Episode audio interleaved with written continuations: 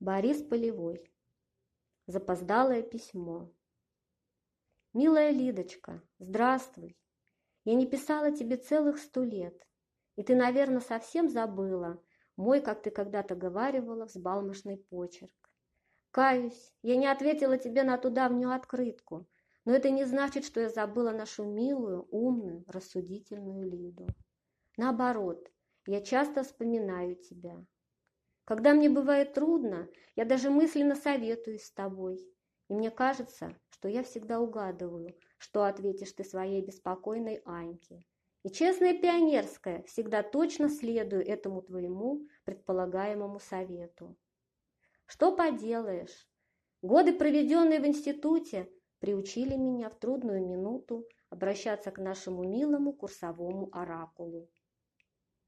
А так как, признаюсь честно, Трудных минут здесь у молодого инженера товарища Ковалевой хватает, и мой диплом, увы, не служит универсальным ключом к решению всех производственных задач, то должна сказать, мне очень и очень недостает тебя, твоего хладного ума, такого всегда спокойного и рассудительного.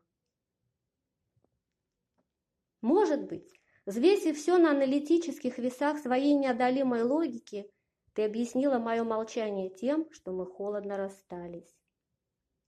Если так, логика тебя подвела. Признаться честно, твое решение остаться в Москве было одним из первых настоящих моих жизненных разочарований. Другу надо все говорить напрямик. И в этот день мне действительно казалось, что я обманывалась в тебе. А ведь ты была мне больше, чем друг. Ты чем-то заменила для меня отца, погибшего на войне. Да-да, именно отца, которого я очень любила и которому доверяла все, чего не доверила бы и моей доброй маме.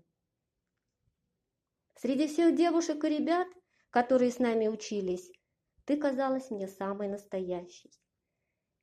И, конечно, не только потому, что была начитанней, талантливее нас, а потому, что при всей своей любви к жизни ты всегда, как мне тогда казалось, умела спокойно предпочесть общественное личному.